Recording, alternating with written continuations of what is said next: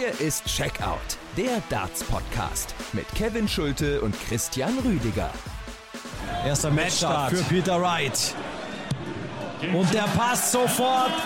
Das ist ein souveräner, kein spektakulärer, aber ein ordentlicher Aufgalopp vom Grinch, vom amtierenden Weltmeister von Peter Wright. Er schlägt hier Mickey Mansell in seinem Zweitrunden-Match. Tag 1 bei der Darts WM 2023 ist gespielt. Peter Wright, der Titelverteidiger, hat problemlos gewonnen und ist in Runde 3 eingezogen. Nach einem 3 zu 0 gegen Mickey Menzel. Ihr habt den Matchstart gehört bei Sport 1 gerade nochmal im O-Ton. Wir wollen über den Auftaktabend jetzt sprechen hier bei Checkout, der Darts Podcast. Während der Weltmeisterschaft gibt es diesen Podcast täglich. Um keine Folge zu verpassen, abonniert also fleißig. Und wir sagen vorab schon mal Danke dafür. Wir, das sind Kevin Schulte, meine Wenigkeit und natürlich Christian Rüdiger. Hi. Einen schönen guten Tag, Kevin. Ja, wie bist du so in die WM gekommen? Also es ist ja tatsächlich dann was ganz Besonderes, wenn man natürlich dann auch Spieler sieht, die man noch nicht kennt, wenn man dann Peter Writer als Grinch auf die Bühne kommen sieht, wenn man das Publikum sieht, was auch immer ein ganz Besonderes ist im Londoner Alexandra Palace. Wie ist es dir ergangen?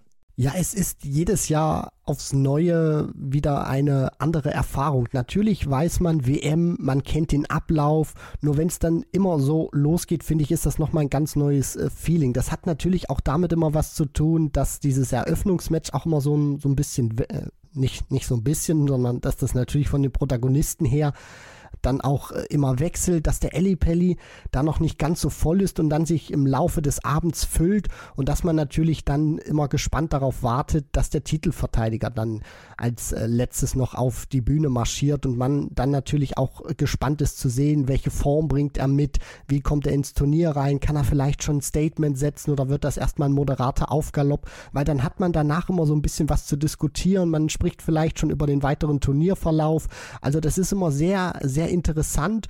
Und ähm, gerade in diesem Jahr war es ja natürlich auch nochmal ein bisschen in doppelter Hinsicht nochmal für mich interessant zu sehen oder nochmal was Neues, weil wir jetzt durch den neuen Hauptsponsor, William Hill wurde abgelöst, Kazoo ist jetzt sozusagen auch für die Weltmeisterschaft äh, zuständig, das Design, da bin ich ganz ehrlich, das hat mir richtig gut gefallen, also nach äh, dem roten Design von Ladbrokes, was wir hatten, ist das, was ich zumindest so gesehen habe in meiner WM-Karriere mit eines der schönsten Designs, also also ich bin ein großer Fan von dem, was da ähm, ja, hingezaubert wurde. Ja, es hatte ja auch immer sehr viel Blau in den vergangenen Jahren. Diesmal tatsächlich ein anderes Erscheinungsbild. Ich bin aber auch, und das muss ich zugeben, positiv überrascht. Also es ist dann am Ende ein stimmiges Gesamtbild entstanden. Ein stimmiges Bühnenbild, würde ich sagen. Gerade auch, dass äh, die, die Dartscheibe, die dann so auf dem Bühnenbild äh, gemalt wurde, dass die dann auch mehr der, der echten Scheibe entspricht. So zumindest von den Farben her kommt natürlich noch nicht ganz zu 100 Prozent dran, aber so, so ein bisschen mehr natürlich. Das äh, ist, glaube ich, auch gut fürs Auge anzuschauen. Also da hat man eine gute Stage dieses Jahr hingebaut und ich denke auch dieser erste Tag hat schon so, ein, so einen kleinen Anlauf gegeben und gezeigt, dass auch in diesem Jahr die Darts-WM wahrscheinlich wieder liefern wird. Ja, und auch der erste Abend hat schon durchaus geliefert. Es war sportlich, so ehrlich muss man auch sein, keine Offenbarung. Es äh, gab äh, bereits drei Averages unter 80 Punkten und im gesamten letztjährigen Turnier gab es nicht einen einzigen Average unter 80. Also das sagt einiges aus, aber es geht ja auch nicht nur um die Averages, es geht auch um die Geschichten und da hat der heutige erste Abend schon einiges geliefert, beziehungsweise der gestrige. Wir sind jetzt hier um 1.19 Uhr in der Aufnahme. Sprechen wir mal chronologisch über die Partien. Es ging ja los mit der Begegnung Mickey Mansell gegen Ben Robb. Die beiden haben das Turnier eröffnet. Es ging darum, wer später am Abend in dem Zweitrundenmatch gegen Titelverteidiger Peter Wright spielen durfte. Am Ende hat sich Mickey Mickey Mansell durchgesetzt mit 3 zu 1 in den Sätzen. Das war ein sehr passabler Auftritt des Nordiren. Er gewinnt den ersten Satz 3-0, verliert den zweiten 3-0, gewinnt den dritten wieder 3-0 und im vierten ist es dann eine knappe Kiste. Also Ben Robb hätte da durchaus nochmal den Decider erzwingen können. Am Ende geht das Ergebnis aber so in Ordnung. Also Mickey Mansell gerade zu Beginn in der Partie wirklich sehr steady unterwegs. Da sind auch die Trippelfelder wirklich sehr passabel gekommen und am Ende steht da auch 47 Prozent bei der Doppelstatistik. Also das war ein rundum gelungener Auftritt des Nordiren. Ja, das auf jeden Fall. Also Mickey Menzel hat zu Beginn direkt mal mit den äh, großen Kanonen geschossen. Das war ein sehr starker erster Satz, den er da hatte. Da war Ben Robb nicht wirklich in der Lage, dagegen zu halten. Ich meine, wenn du 112 im Schnitt pro Aufnahme spielst, sind Set Nummer 1, das, äh, da kannst du selten dann auch dagegenhalten. Hätten viele andere Spieler auch große Probleme gehabt, da mit dem Scoring und auch mit der Effizienz von Mickey Menzel äh, standzuhalten. Ich fand, er hat auch ein bisschen schneller vom Rhythmus her gespielt. Vielleicht hat ihm das zumindest so vom Gefühl her ein bisschen äh, gut getan. Und dann war natürlich die Frage nach dem ersten Satz, wie lange kann er das durchhalten? Und die Antwort hat sich relativ schnell auch bestätigt, nicht wirklich allzu lang. Ben Robb, wie du schon gesagt hast, kontert dann das 0 zu 3 mit einem 3 zu 0 in den Lecks selber in Satz 2 und Menzel fällt dann so vom Niveau ab, kann sich dann aber wieder steigern, weil Ben Robb das, was er in Satz 2 gespielt hat, in Satz 3 nicht so wirklich wiederholen konnte, nicht so ganz transportieren konnte. Und dieser vierte Satz, der war dann natürlich nochmal die Möglichkeit für den äh, Kiwi, für Big Rip dann nochmal reinzukommen, spielt er auch nochmal die 118, also hat auch nochmal einen guten Moment drin. Aber das Problem war dann eben dieser Decider in Satz 4, wo er gefühlt überhaupt nicht mehr ins Scoring reinkam. Dann auch äh, die Probleme dann mit der Höhe dann wieder hatte, die er teilweise im Match hatte, Ben Robb. Und so hat sich dann Mickey Menzel letztendlich auch verdient, diesen äh, 3 zu 1 Erfolg gesichert.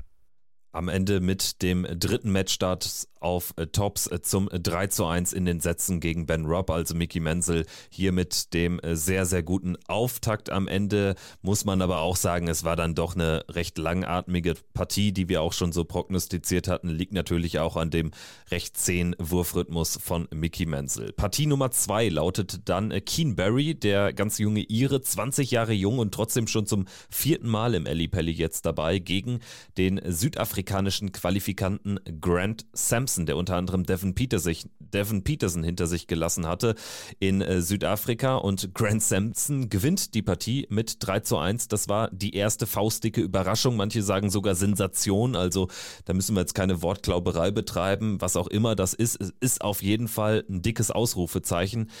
Nach wirklich sehr, sehr schwachen Minuten auf der Bühne. Also das war wirklich kein Match für Feinschmecker, aber am Ende bietet es eben eine Geschichte und das ist ja auch schön. Also Grant Sampson erste Weltmeisterschaft und dann kannst du sofort dein erstes Match auf dieser Bühne gewinnen. Das ist für ihn natürlich sensationell und man hat das danach auch im Interview bei Jana Wosnica gehört bei Sport 1 dem ist das auch völlig egal gewesen, was er da für ein Average gespielt hat. Ich meine, klar, gu gucken wir da alle drauf, 77,29 und denken uns, was war denn da mit Keen Barry los? Auf der anderen Seite, die Averages, natürlich sagen sie was über die Qualität aus, nur sie sind eben auch eine Randnotiz. Das Wichtige, das hat Grant Sampson auf seiner Seite, das ist der 3 zu 1 Erfolg und den hat er sich auch, ähm, ja, erbissen. Der hat auch immer eine gute Körpersprache gehabt, auch wenn das vom Scoring her nicht so lief, wie er sich das vorgestellt hat. Ich bin mir sicher, der kann auch noch ein paar Punkte im Average besser spielen, aber er hat immer wieder gebissen, er hat nie den Glauben auch irgendwie verloren oder hat gezeigt, dass er jetzt irgendwie groß abschenkt, sondern der hat immer weitergemacht und ist immer dran geblieben und hat sich dann auch belohnt, gewinnt die ersten beiden Sätze im Decider, gewinnt sogar Satz 1, obwohl Keen Barry mit 2 zu 0 in den Lecks führt. Das ist natürlich dann auch so ein, so ein Start, den willst du nicht haben. Der etablierte, der Favorit führt mit 2 zu 0 in den Lecks in Satz 1, obwohl er eigentlich selber gar nicht so wirklich gut spielt, Keen Barry.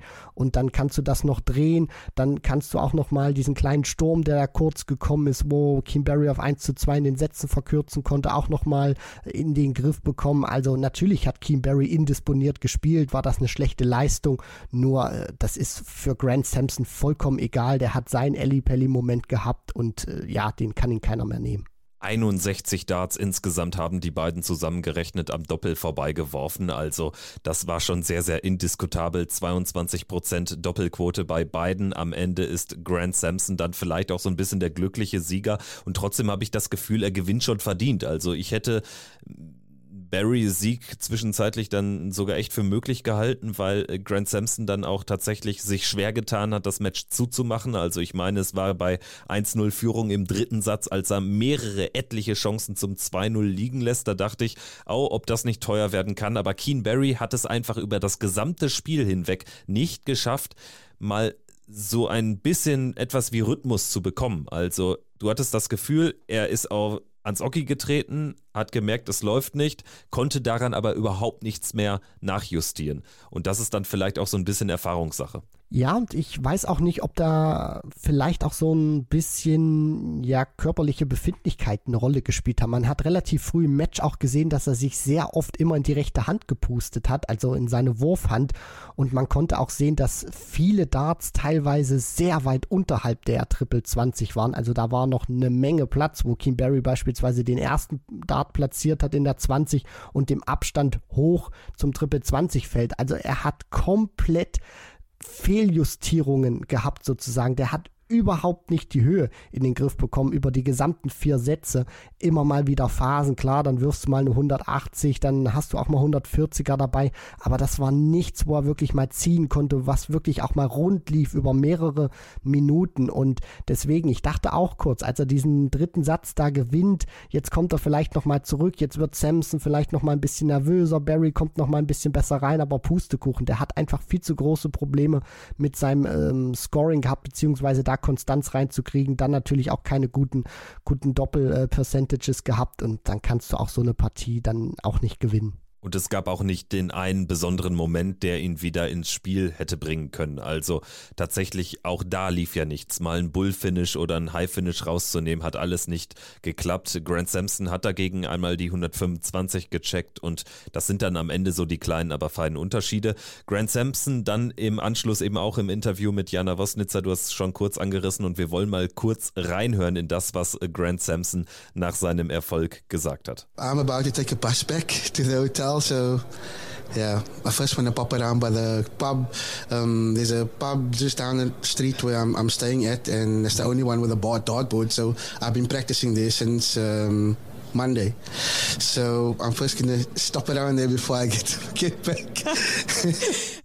Also Grant Sampson mit einem sehr launigen Interview bei Sport 1 und er hat tatsächlich gesagt, also er wird jetzt äh, mit dem Bus nach Hause ins Hotel fahren und äh, direkt neben dem Hotel, da trainiert er seit Montag in einem Pub, weil dort ein Dartboard hängt und ansonsten hat er keine Möglichkeit zu trainieren derzeit in London. Das ist schon eine sehr, sehr lustige Nummer und das ist natürlich genau auch der Stoff, aus dem so eine typische WM auch besteht ne, und bestehen muss. Das sind so die schönen Randgeschichten, die das Ganze auch so, so knackig machen.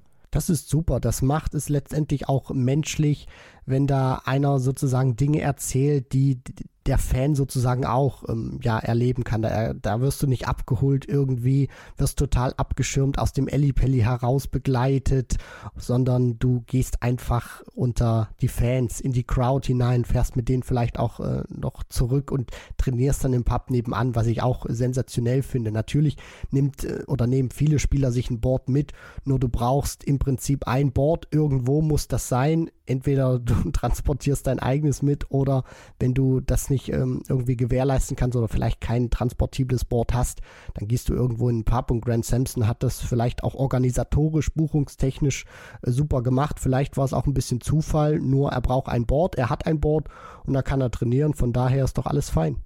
Also die Überraschung des Tages ist dem Südafrikaner Grant Sampson gelungen. Es gab dann eine weitere kleine Überraschung, so möchte ich das nennen. Im dritten Spiel scheidet Jermaine Vatimena aus gegen Nathan Rafferty. Wir hatten das Ganze so als 50-50, vielleicht auch 55-45 Match zugunsten von Vatimena im Vorhinein besprochen. Am Ende ist es allerdings Rafferty, der hier tatsächlich als Sieger durchgeht mit 3 zu 2 in den Sätzen. Eine sehr, sehr enge Partie. Die ersten beiden Sätze werden erst im Decider entschieden. Es steht 1-1 zwischendurch. Vatimena dann so zufrieden nach dem wichtigen Satzausgleich, dass er seinen Dart sogar wegwirft, sich selbst damit am Rücken sogar touchiert. Habe ich auch noch nicht gesehen, dass man bei 1 zu 1 in den Sätzen in der ersten WM-Runde schon so einen Gefühlsausbruch hat und tatsächlich die Darts wegwirft, hat Nathan Rafferty nicht weiter gestört. Der hat danach einen sehr, sehr straighten dritten Satz gespielt mit 3-0 gewonnen. Vatimena kontert, gewinnt Satz 4 3-0 und in Satz 5 ist es dann ein Break von Nathan Rafferty, was das ganze Ding entscheidet. Am Ende steht es 3-1 im entscheidenden Satz, wo Vatimena auch dann mehrere Chancen ausgelassen hat und am Ende Nathan Rafferty hier als knapper, vielleicht etwas glücklicher Sieger über die Ziellinie geht. Ja, für Nathan Rafferty ist das ein toller Erfolg. Überrascht mich auch so ein bisschen, weil er hat körperlich auch sehr fit gewirkt, hat auch das ein oder andere Mal ein bisschen explosiver gejubelt, weil ich möchte den Bogen so ein bisschen spannen. Er hatte danach bei der PDC im Interview gesagt, dass er erst vorige Woche eine Blinddarm-OP hatte, und ähm, ich kenne mich damit jetzt sozusagen selber persönlich noch nicht damit aus. Nur ich weiß eben auch aus dem Umfeld oder dann auch aus dem Bekanntenkreis, dass du da erstmal ein bisschen brauchst, um da wieder auf die Beine zu kommen und dann fit zu sein und dich auch so ein bisschen energetischer äh, zu bewegen. Deswegen, das sah alles ganz rund aus. Das war auch keine Kraftfrage irgendwie bei Rafferty gewesen. Er hat da nicht den Eindruck gemacht, dass er jetzt hinten raus irgendwie ein bisschen müde wirkt oder dann ausgelaugt aufgrund dieser Blinddarm-OP, die er hatte vergangene Woche, sondern er hat da straight runtergespielt, hat auch keine so wirklich Nerven gezeigt, hat nicht die Angst vorm Siegen bekommen, sondern das gut gemacht und Vatimena ist auch ein Stück weit seine Inkonstanz dann auf die Füße gefallen, auch wenn er in den vergangenen Wochen wieder ein bisschen besser wurde. Und was mir auch aufgefallen ist, das ist vielleicht so ein bisschen das Problem von Jermaine Vatimena. Er ist ein sehr schneller Werfer, was gut ist, wenn du im Rhythmus bist.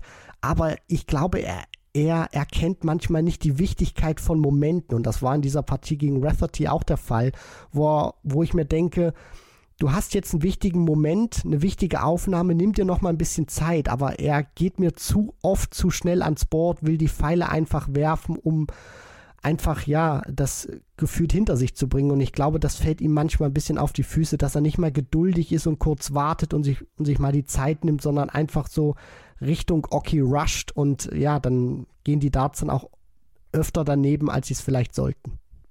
Vatimena hat auch ein Problem, dass er seinen Gegnern häufig zeigt, was er fühlt. Und das ist natürlich dann auch ein Zeichen von Schwäche. Und das war auch diesmal wieder der Fall. Also tatsächlich am Ende eine unnötige Niederlage. Und trotzdem kann man jetzt nicht sagen, dass Rafferty sich den Sieg irgendwie ergaunert hätte oder so. Ne? Die Statistiken auch relativ pari. Beide stehen bei 88 oder 87 Punkten im Average. Am Ende 380er bei Rafferty, 2 bei Vatimena. Die Checkout-Statistik spricht tatsächlich eher für den Niederländer, 45 Prozent. Am Ende aber dann eben ganz wichtige Darts nicht getroffen. 33 Prozent bei Rafferty, also mit drei Darts in der Hand hat er statistisch gesehen dann einen genutzt. Und er hat dann im Interview bei Jana Wosnitzer auch noch ganz deutlich gemacht, was ihm der Sieg bedeutet. Also er war wirklich sehr, sehr glücklich für den jungen Mann bei seinem WM-Debüt. Natürlich auch was Besonderes.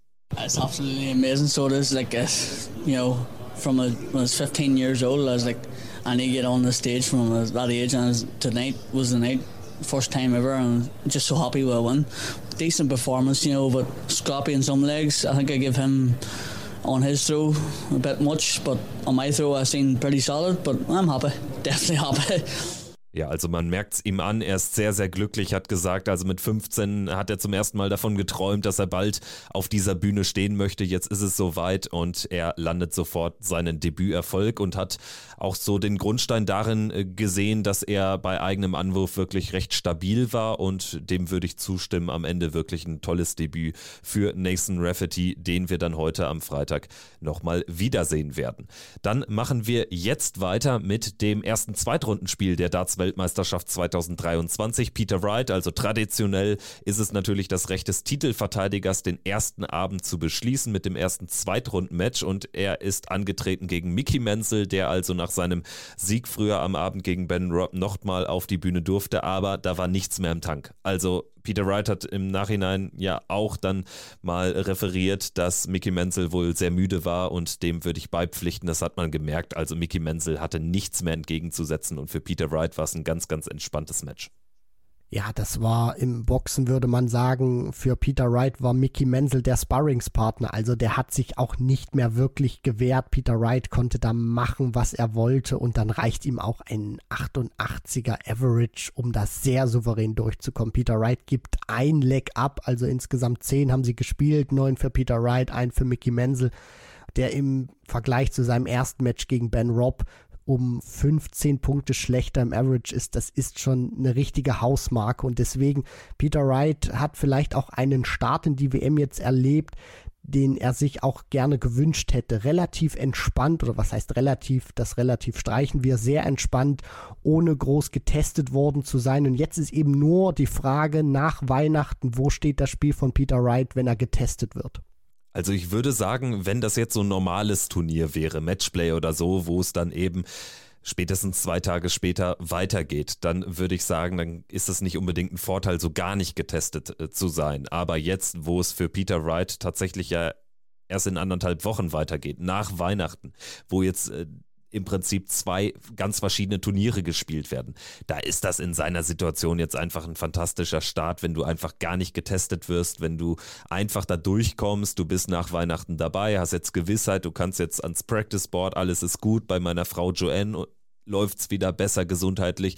Also das ist jetzt einfach eine sehr, sehr gute Ausgangslage und es lässt zumindest für Peter Wright gar nicht irgendwie negative Gedanken zu, weil er hat ja sein Tagwerk verrichtet hat, nur ein Leck verloren, 9 zu 1 in den Lecks, 3 zu 0 in den Sätzen, alles gut und tatsächlich muss man aber auch sagen, Rückschlüsse auf seine wirkliche Leistungsfähigkeit lässt das natürlich nicht zu. Es beginnt für Peter Wright nach Weihnachten ein komplett neues Turnier. So sieht's aus. Und vielleicht ist das auch gar nicht so schlecht, weil ich meine, auf der anderen Seite kann Peter Wright auch sagen, ich spiele hier 88,34 Punkte im Schnitt pro Aufnahme, gebe nur ein Leg ab und gehe trotzdem vollkommen ungefährdet mit 3 zu 0 durch. Natürlich muss man die Leistung dann auch von Mickey Menzel einordnen, nur dass äh, Peter Wright sagt, hey, ich muss hier nicht mal A plus spielen, ich muss hier nicht mal B minus spielen, sondern es reicht vielleicht auch C minus in dem Moment um da durchzukommen. Das ist auch ein sehr beruhigendes äh, Gefühl, weil du auch weißt, dass du trotzdem so ein gewisses Grundniveau nicht unterschritten hast, obwohl dein Gegner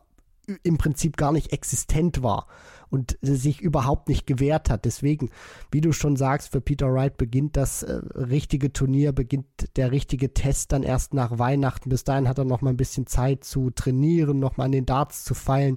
Und wie du auch schon sagst, egal ob du jetzt 88 Punkte spielst oder 115, du kommst mit beiden Averages. Du kommst mit einem 3-0, mit einem 3-2 auch nur äh, in die dritte Runde und wirst nicht schon automatisch äh, in, die, in die vierte katapultiert, wenn du vielleicht irgendwie 115 Punkte spielst. Von daher, für Peter Wright ist alles in Ordnung gelöste Stimmung tatsächlich nicht nur bei ihm, sondern auch bei seiner Frau Joanne. Das hat man gemerkt. Also Schwiegervater war ja auch da. Tatsächlich alles so ein bisschen beim Alten. Das tut ihm auch gut, sichtlich gut. Und äh, sein Kostüm hat ja auch wenig Wünsche übrig gelassen. Es war der Grinch in Kombination mit einem weißen Weihnachtsmann-Bart. Also das hat ihm sehr gut gestanden. Es sah ein bisschen älter aus, als hatte ihn älter gemacht. So ehrlich muss man sein. Aber es war schon wieder eine schöne Gaudi, ne, die Peter Writer den Fans geboten hat. Natürlich durfte dann dann auch so das ein oder andere ähm, Mätzchen nicht fehlen. Also er ist ja nochmal hinter, hinter John McDonald hinterhergegangen. Also es war schon ganz lustig, war, war ein cooler Aufgalopp jetzt auch in die WM für Peter Wright. Auf jeden Fall. Und ich fand auch cool, dass äh, Joanne sozusagen zwei Kostüme, die Peter Wright schon mal getragen hat, im Ellie Pelli gemischt hat, weil er ist einmal komplett als Santa damals aufgelaufen und einmal als Grinch. Als Grinch vor zwei Jahren, wo er dann äh, die WM eröffnet hat gegen Steve West als Titelverteidiger. Und deswegen war das auch schön zu sehen, dass es nicht nur diese beiden Outfits einzeln gibt, sondern dass man die auch offensichtlich äh, kombinieren kann. Und für Peter Wright geht es dann am 27. Dezember im letzten Spiel der Abendsession weiter. In der dritten Runde ist sein Gegner dann entweder Kim Halbrechts oder Grant Sampson. Und wir beschließen jetzt diesen ersten Tag, werden jetzt aber natürlich noch auf die Partien des heutigen Freitags vorausschauen. Erster Tag mit Doppelsession am Nachmittag 13.30 deutscher Zeit geht's los mit vier Partien. Alan Suter gegen Mel Cumming, Boris Kritschmer gegen Toro Suzuki, dann Ex-Doppel-Weltmeister Adrian Lewis gegen Daniel Larsson und wir haben danach das nächste Zweitrundenmatch auch noch Kim Halbrechts gegen Grant Sampson. Lass uns mal kurz über den Nachmittag sprechen. Also Suter Kritschmer, Lewis, Heibrechts, ja, da haben wir ein schönes Paket, so eine typische Nachmittagssession, wenngleich natürlich Adrian Lewis sich vielleicht denken wird, Mensch, ey, jetzt bin ich so weit gesunken, dass ich sogar schon am zweiten Nachmittag ran muss. Ja, vielleicht nimmt er das aber auch so ein Stück weit als Motivation mit, weil es liegt auch immer am Spieler selber. Wenn Adrian Lewis jetzt äh, irgendwann vielleicht mal wieder ein Top 16 oder Top 10 äh, Spieler werden sollte oder er wäre es vielleicht, dann würde die PDC natürlich nicht sagen, wir packen dich in die Nachmittagssession ähm, als Hauptakt sozusagen, dass du dann als letzter Gesetzter spielen könntest, sondern du spielst dann natürlich schön Abendsession. Deswegen, es liegt auch immer ein bisschen am Spieler, wann und wo man ran darf. Adrian Lewis in äh, Partie Nummer 3 heute Nachmittag, also gegen, ja, so ungefähr, was wird das sein? 15.30 Uhr, 15.45 Uhr gegen den Schweden Daniel Larsson. Klarer Favorit. Ich bin bei Adrian Lewis natürlich wie in jedem Jahr, wie bei jedem Turnier, sehr gespannt, wie er auftreten wird. Also ich erwarte da schon dann natürlich so ein kleines Statement, dass er auch gar nicht in die Bredouille kommt. Ist das bei Daniel Larsson als Gegner überhaupt zu erwarten oder kann man da tatsächlich als Jackpot-Fan von einem sehr, sehr entspannten Nachmittag, vielleicht nicht ganz so entspannt wie bei Wright gestern Abend ausgehen? Also ganz entspannt sollten die Lewis-Fans nicht sein, weil man natürlich auch weiß, dass der richtige Kerben drin haben kann in einem Match. Daniel Larsson ist jetzt natürlich nicht so als einer bekannt, der jetzt jeden Fehler brutal ausnutzt. Nur Adrian Lewis sollte auch daran äh, interessiert sein, dass er ein stabiles, solides Match spielt. Und wenn er Schwankungen negativer Art drin hat, dann sollten die nicht zu lange andauern und es sollten vor allem auch nicht zu viele Schnitzer sein. Weil wenn du Larsson jetzt ein paar Möglichkeiten gibst, dann kann der der die sich auch holen, wenn er mal einen guten Tag hat, kann der auch im hohen 80er Bereich dann spielen über Best of Five. Deswegen Lewis sollte schon wirklich eine stabile Leistung an den Tag legen, sonst ja, bringt er sich unnötig ähm, in Bedrängnis, wenn Larson seinerseits einen guten Tag hat. Deswegen Normalfall sollte Lewis das machen, aber man muss auch ein bisschen natürlich bedenken, es ist nicht mehr der alte Adrian Lewis.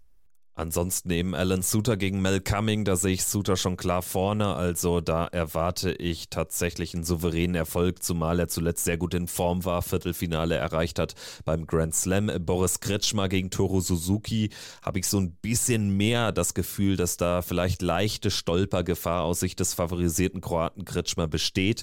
Also die Japaner, das sind auch Spieler, die häufig überraschen. Toru Suzuki vor zwei Jahren schon mal bei der WM da allerdings unter ferner liefen, glatt 3-0 gegen gegen Rasma verloren. Ich bin gespannt, ob es besser läuft. Am Ende vielleicht dann auch eine relativ knappe Kiste für Kritschmer. Dann also Lewis gegen Larsson und im letzten Spiel des Nachmittags Heibrechts gegen Grant Sampson. Natürlich die Favoritenrolle ganz klar verteilt. Kim Heibrechts, ich glaube, er wird sehr zufrieden sein, dass es nicht gegen Keen Barry geht. Wenn du da äh, Keen Barry gehabt hättest äh, aus Sicht von Kim Heibrechts, dann weißt du natürlich auch, die Wahrscheinlichkeit ist jetzt nicht so hoch oder wäre jetzt nicht so hoch gewesen, dass der am zweiten Tag in Folge so ein schlechtes äh, Match spielt. Kim Heibrechts wird wissen, wenn ich eine solide Leistung bringe und jetzt nicht so einen Totalausfall habe wie Keen Barry, dann werde ich das Match gewinnen, weil Grant Sampson, auch wenn er jetzt natürlich sehr gelöst und sehr gelockert ähm, auch ist nach seinem Sieg, der wird jetzt keine Leistungsexplosion an den Tag legen. Also wenn der so zwischen 82 bis 85 spielt, dann wäre das schon ein richtig gutes Match für ihn. Nur das wird nicht reichen, um Kim Heibrecht zu schlagen, wenn der nur annähernd an sein Spiel herankommt. Ja, zumal die Distanz natürlich immer noch dann etwas Ungewohntes ist. Auch das hat Grant Sampson gesagt. Also Setplay ist er gar nicht gewöhnt aus Südafrika. Und Kim Heibrechts hat da natürlich deutlich mehr Erfahrung. Also ich kann mir nicht vorstellen, dass Grant Sampson zweimal so ein Glück hat, dann tatsächlich auch in eine indiskutable Leistung seines favorisierten Gegners reinzulaufen. Insofern Heibrechts klarer Favorit. Also ich habe hier tatsächlich vier Favoritensieger am Nachmittag. Größte Stolpergefahr sehe ich bei Kritschmer. Bist du irgendwie anderer Meinung? Nein, ähm, überhaupt nicht. Suter ist der Favorit gegen Cumming. Natürlich äh, glaube ich jetzt nicht, dass er ihn von Anfang bis Ende dominieren wird, dass Cumming auch mal seine Chancen bekommt. Nur die Qualität von Suter muss einfach reichen, um über Best of Five zu bestehen. Kritschmer hat auch das Spiel dazu. Die Frage ist natürlich, wie sieht's mit den Emotionen aus, wenn es mal nicht so läuft? Kann ihn Toro Suzuki ärgern? Ich glaube persönlich nicht dran, dass er ihn bezwingen kann. Louis habe ich gerade schon ausgeführt und bei Kim Heibrechts bin ich genau derselben Meinung wie du. Also ich gehe davon aus, wenn alles normal läuft, werden wir hier die vier etablierten haben. Dann gehen wir in den Abend rein. 20 Uhr geht's los mit der Partie. Roby John Rodriguez, also der erste Österreicher, steigt ins Turnier ein gegen Lawrence Ilagan, also der Mann von den Philippinen. Ein alter Hase schon auf der WM-Bühne. Er hofft auf seinen ersten Sieg. Es ist der siebte Versuch bereits äh, von Lawrence Ilagan, The Gunner, also gegen Roby John Rodriguez. Partie Nummer 2 Willie O'Connor gegen Bo Greaves. Partie 3 Keegan Brown gegen Florian Hempel und dann zweite Runde Michael Smith gegen Nathan Rafferty. Das ist eine Abendsession, die ist schon richtig lecker und eines Freitagabends würdig. Definitiv. Wenn man sich nur mal auf das Line-up und auf die Namen konzentriert, dann ist das schon wirklich ein bisschen höher im Regal, wo wir da jetzt auch schon äh, greifen. Das ist wirklich super und da freue ich mich auch drauf. Rodriguez Ilagan, Rodriguez für mich schon klar favorisiert, hat ja auch einen nächsten Schritt gemacht. Ist natürlich die Frage, kann er die Form äh, zeigen, die er im ersten Halbjahr präsentiert hat, kann er das ansatzweise tun, dann hat, wird er keine Probleme mit Lawrence Ilagan haben. Partie Nummer 2 O'Connor gegen Greaves steht natürlich ganz im, äh, im Zeichen der 18-jährigen Bo Greaves, wo man einfach gespannt sein darf, wie sie auftreten wird. Also sie ist es ja gar nicht mehr gewöhnt zu verlieren, aber jetzt ist es natürlich ein ganz anderer Schnack, also eine hochinteressante Begegnung. Dann aus deutscher Sicht wird spannend mit Florian Hempel gegen Keegan Brown. Ich sehe da gute Chancen für Florian Hempel. Für Keegan Brown ist es allerdings auch eine mega wichtige Partie. Er muss gewinnen, um die Tourkarte zu behalten. Und dann haben wir den Bully Boy gegen Rafferty. Natürlich die Favoritenrolle ganz klar verteilt, aber Rafferty kann nach seinem Auftaktsieg auch mit Selbstvertrauen kommen und vielleicht hat Michael Smith das eine oder andere Problem und gibt vielleicht früh einen Satz ab und dann kann es auch eine tricky Begegnung werden. Ähm, ja, hier ist es deutlich offener als am Nachmittag. Ich sehe tatsächlich Hempel vorne. Nominell ist er Außenseiter, sehe ich aber am Board tatsächlich nicht. Also ich denke, er kann profitieren auch von diesem Monsterdruck bei Keegan Brown und ich bin einfach sehr gespannt auf Bo Greaves. Am Ende tippe ich, dass O'Connor knapp gewinnt. Ist so ein Bauchgefühl und ich traue Nathan Rafferty Einsatz zu gegen den Bully Boy. Was sagst du? Okay, das ist schon mal eine Ansage. Ich denke auch Roby erstmal wird, wenn er sein Spiel spielt, jetzt nicht die ganz großen Probleme mit Lawrence Illigan haben, weil mir auch bei Illigan so ein bisschen der Glaube fehlt und das denke ich, würde er auch mal brauchen gegen Roby, wo er eins, zwei Sätze mal richtig stark unterwegs ist. Und die habe ich so vom Gunner nicht wirklich gesehen. Der spielt ein gutes Niveau, aber er hat jetzt nicht das drin, wo er mal eins, zwei Sätze einen Gegner überfahren kann. Und das müsste er an den Tag legen. Von daher wird sich Roby da durchsetzen. Greaves gegen O'Connor ich bin nicht nur gespannt auf das Spiel von Bo Greaves, sondern auch auf das von Willie O'Connor. Also ich erachte das noch nicht so selbstverständlich, dass O'Connor sozusagen sein Spiel durchbringt und alles mit der Leistung von Bo Greaves fällt. Natürlich ist O'Connor der Favorit. Er ist erfahrener, nicht nur aufgrund des Alters, sondern auch auf der, aufgrund der PDC-Vita, die er hat. Nur die Frage wird auch sein, wie gelöst ist Bo Greaves und ich gehe einfach jetzt mal in dem Match, auch wenn es vielleicht ein Fehler ist, mit Bo Greaves, äh, weil ich mir schon vorstellen kann, auch dass Willie O'Connor das macht. Flo Hempel gegen King Brown, zwei Tourkartenbesitzer, noch zumindest. King Brown kämpft darum, haben wir schon gehört. Aber ich finde auch gerade mit dem Interview, was Flo Hempel gegeben hat, auch wie er sich in der Super League präsentiert hat, der hat neues Selbstvertrauen, der hat auch wieder zu seinem Spiel aus 2021 sich wieder angenähert, noch nicht komplett gefunden, aber wieder angenähert. Deswegen denke ich schon, dass er gegen King Brown das auch machen kann, vielleicht auch machen wird. Und Michael Smith gegen Rafferty kann, wird schnell werden, kann richtig gutes Niveau haben. Nur letztendlich, auch wenn Rafferty sich den ersten Satz holen sollte, wird Smith das machen. Der hat Selbstvertrauen. Dem wird das jetzt nicht nochmal passieren wie gegen Woodhouse, auch wenn er bei Rafferty aufpassen muss. Weil wenn der die Chance zum Sieg hat, glaube ich jetzt nicht nach dem Match gegen Vatimena, dass er da irgendwie das Höschen voll kriegen würde. Also der würde dann noch schon über die Ziellinie gehen. Hochinteressanter Abend, definitiv. Also da wird es einiges zu besprechen geben in der morgigen Folge. Gerade dann, wenn eine Bo Greaves als zweite Frau einen Mann im Ali Pelli schlagen sollte, das wäre natürlich dann ein ganz fettes Ding und würde natürlich den Hype-Train tatsächlich in den nächsten Gang bringen, da bei den Kollegen auch von Sky Sports unter anderem ganz besonders. Gut, dann würde ich sagen, das soll's gewesen sein. Das war Checkout der Darts Podcast zur Darts WM 2023 Tag 1. Es folgen 15 weitere Tage und wir bleiben dann natürlich für euch am Ball. Also viel Spaß weiterhin beim Gucken und wir melden uns dann in gut 24 Stunden wieder. Macht's gut. Ciao, ciao. Ciao.